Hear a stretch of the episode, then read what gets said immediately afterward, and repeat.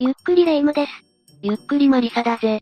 ねえ、大変、ない、ない何がないんだよお賽銭箱の鍵だよ最近物騒なニュースも多いし盗まれたのかな？おい、落ち着けよ。いつもはどこに置いてるんだよ鉢植えの下よ。随分古典的な隠し方をしてるんだな。とりあえず一つずつ探すぞ。ん？これじゃないか？あ、それだ。いつもは右から三つ目のところなのに今日は五つ目のところにあったわ。なんでだろう？怪奇現象かな？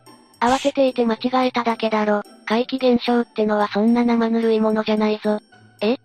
私、今でも心拍数爆上がりよ。じゃあ、恐怖、テレビに映ってしまった恐ろしく不可解な怪奇現象6000を話そうか。どんな悲劇が生まれてしまったのかしら？せっかくだから恐怖別に6つランキング形式で紹介していくぜ。よろしく頼むわ。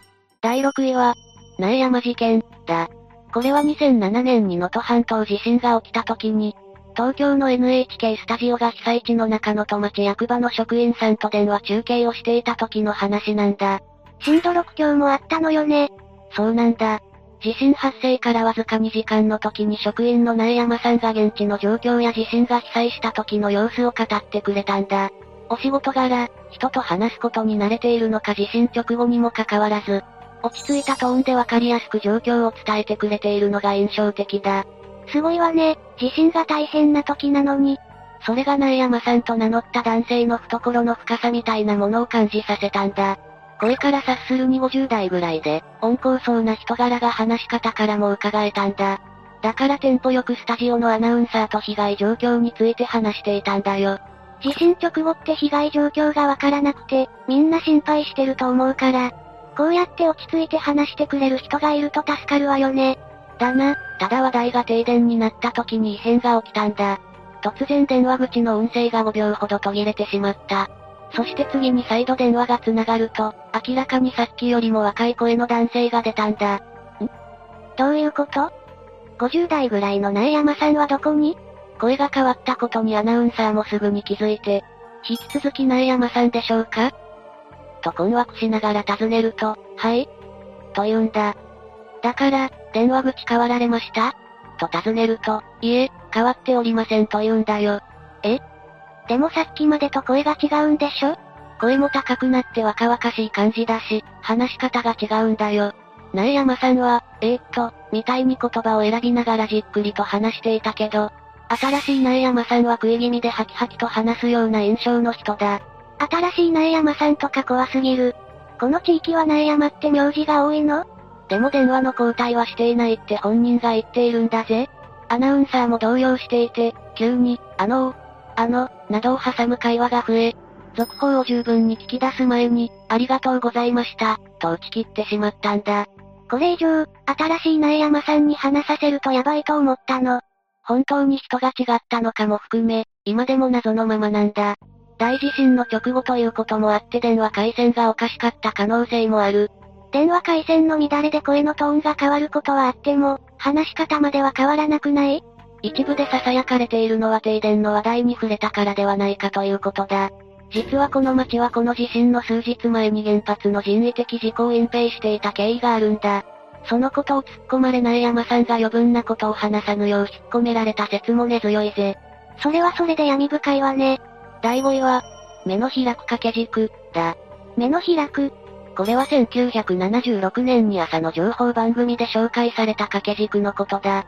その掛け軸に書かれているまぶたを閉じた人間の顔が放送中に開眼したんだよ。え、怖い怖い、そんなことってある？そもそもこの掛け軸に書かれているのは江戸末期に京都町奉行所の役人であった渡辺金三郎だ。倒幕派の人たちをどんどん捕まえるなど大活躍を見せていたらしいんだ。へえ、なんかかっこいいわね。だけど彼の活躍は倒幕派の人たちには邪魔なものだったんだよな。近江にいる間になんと暗されてしまったんだ。めちゃめちゃ物騒じゃないのよ。その時の記録としてこの生首の写し絵が描かれたと言われているんだ。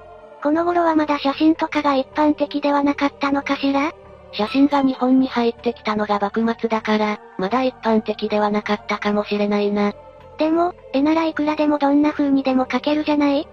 絵ではあん、した証拠にならないような気もするわ。当時の人もそう考えたのかはわからないが、この絵に描かれている生首の首元にある赤いものは本人の血が使われているとの噂なんだ。え、本人の血？なかなかセンセーショナルだろ？この掛け軸の持ち主は京都の古書店で買って引き出しに入れていたらしいんだけど、引き出しからうめき声のようなものが聞こえると言ってお寺に供養に頼んだらしい。そんな行きさつのある掛け軸が朝の情報番組で取り扱われることとなったんだよ。貴重な歴史的資料でもあるもんね。掛け軸の紹介とともにカメラが掛け軸へとフォーカスする。すると目を閉じていたはずのまぶたに黒い目玉のようなものが映し出されたんだ。生放送中に？それなら仕掛けとかしようがなくない？驚いた視聴者たちからは電話が殺到したそうなんだ。そりゃそうよ、君が悪いもの。突然開かれた目がカメラの方を睨みつけるようにしてみる様子は数十秒も放送されることとなった。だけど、未だにその理由はわかっていないんだ。目が開いた理由ってこと？たまたま肺が目元に止まって目が開いたように見えたんじゃという説や、絵自体が角度によって目が開いて見えるトリックアートだったのでは？という説も囁かれたんだ。それはどうなの？肺はわからないが、数十秒もちょうど目の位置にピンポイントで止まるなんて、なかなか起きない偶然な気がするな。もちろんトリックアートではないぞ。それならやっぱりこれは呪いの絵だったってこと？それは時代を経た今でも審議されているところだ。君はどう思う？第4位は、赤い顔、だ。これは2010年の大晦日に奇跡体験アンビリバボーの番組内で紹介された写真なんだ。え、っていうか大晦日にアンビリバボーやってたの？攻めてるわね。確かにな、あまり大晦日にやってるイメージはないな。それで？赤い顔って何なのよ？これだ。ん何これ ?2 枚の写真をつなげてるの ?2 枚の写真をつなげると赤い顔をした人の顔に見えるってやつだ。なんか圧がすごいっていうか、ムンクの叫びみたいね。番組内でも霊能者が、この写真には怨念がこもっている、なんていう始末だ。やめてよ、怖いじゃないのよ。でもネットでは思わぬことで騒動が起きたんだよ。放送中に赤い顔の目が瞬きしたというんだ。またそのパターン顔の部分に画面がズームしていった時に、2回瞬きしたように見えたという声が上がったんだ。中には録画したものを何度も繰り返し見たけどやっぱり瞬きしてるという人もいたぜ。え？録画したのを確かめても瞬きしてるなんて確実じゃない？どうしてそんなことになったの？やっぱり怨念のせい？わからない。ただ、霊能者曰くこの写真の人物は強い怒りを放っているそうだ。その怒りから人物の顔は赤く染まっているらしいんだよ。何をそんなに怒っているのよ？なんなんだろうな。強い攻撃性を感じるから危険だと言っているぜ。そんな危険な写真が瞬きをしてくるなんて何か訴えたいことがあったのかしら？っていうか最近アンビリバボーで心霊写真特集ってやらなくない？ユーマは見たことあるけど、これには色々な理由が考えられるみたいだぜ。一つはこの例みたいに心霊現象が起きて視聴者を困惑させる事態になったり、スタッフたちに不可解な現象が起きたりするようになったというパターンだ。心霊写真の呪いが出てきてしまったパターンね。あとは、写真の解像度が前より上がったっていうのもあるぜ。実際に過去には心霊写真ってやらせとかもあったらしいんだよ。だけど、ごまかしが効かなくなったってことだな。昔の写真ってどことなくぼやぼやしてたりしたものね。それと逆に加工アプリとかで捏造されるケースもあるんだよ。つまり何が本物かわからなくなってしまったということね。これも時代の変化かもしれないよな。第3位は、二つの顔、だ。霊夢はいきなり、黄金伝説。というテレビ番組を覚えているか？覚えてるわ。とったどうの名セリフが生まれた番組でしょ？アイアム冒険少年も好きだけど、そのルーツみたいな気もするわよね。黄金伝説の任天堂 DS のゲーム持ってたもの。森で魚をつけたり、小麦粉をちねったりできたのよ。めちゃくちゃ懐かしいな。小麦粉をちねって米に見立ててたんだよな。懐かしいわよね。で、その黄金伝説がどうしたの？これは2012年の12月27日に放送された6時間スペシャルでのことだ。6時間スペシャル、そういえば年末も近いわね。この頃の黄金伝説がノリに乗ってたことが伺えるわ。芸能人サバイバル大賞という番組内での企画を放送中のことだ。良い子の浜口正さんが温泉に浸かっていた時のことなんだ。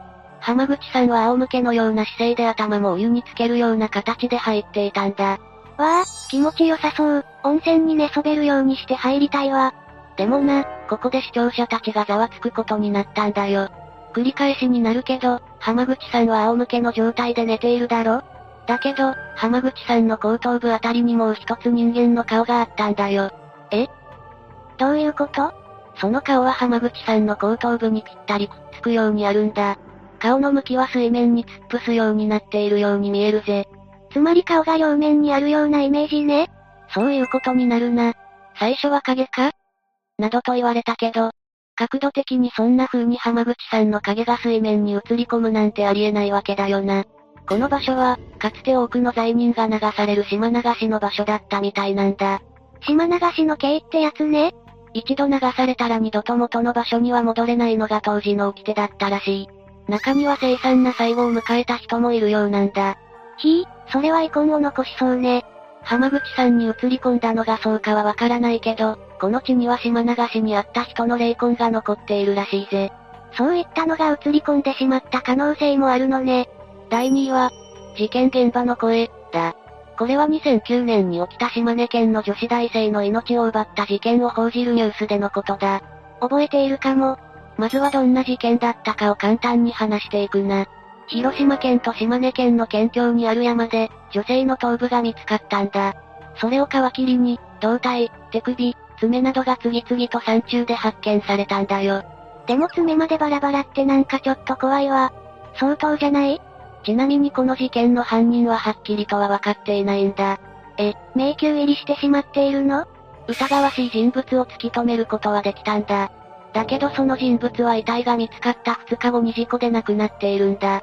結局2017年に被疑者、棒で不起訴処分となって事件は終わったんだ。うーん、遺族にとってはもやっとする幕引きよね。そもそもどうしてこんな事件が起きてしまったの？男女のもつれ？いや、被害者と被疑者に接点はなかったようだ。被疑者は性犯罪歴があり、被害者も襲われてしまったという見立てだ。襲ってバラバラにするっていうのもなんだか妙だけどね。それでだ、前置きが長くなったけどいよいよ本題だ。事件現場でリポーターが状況を話しているとき、妙な声が入り込むんだ。妙な声って何？すごく痛かった、と結構はっきりした声で音声が入るんだよ。音声は若い女性、まさに被害者と同じぐらいの年齢だと思われるものだ。え、嘘でしょ？怖い怖い。もちろん周りにはキャスター以外に誰もいなかった。だから誰かの音声が入り込むなんて本来はありえないんだよ。じゃあ誰の音声っていうの？まさか被害者なんて言わないわよねネットの考察部隊ではその説が濃厚だ。他にもイヤホンでニュース映像を聞いてみると、なんで私なの？ここにいるよ、とか、とう、と名前をつぶやくような声が入ってたっていう人もいるぜ。めちゃくちゃ訴えかけてるじゃないのよ。被害者はアイスクリーム屋のバイト帰りに連れ去られ襲われたみたいだからな。そりゃなんで私なの？とも言いたくなるだろうよ。ってことは本当に被害者の声なのかな？なんとも不思議な現象だろう？最後、第1位は、地震に関するニュース中に起きた回帰、だ。これは、とあるマンションの管理人が、震度6強の地震が来たら倒壊します、といきなり発表したことで困惑する住人の声を聞いた際のニュースだ。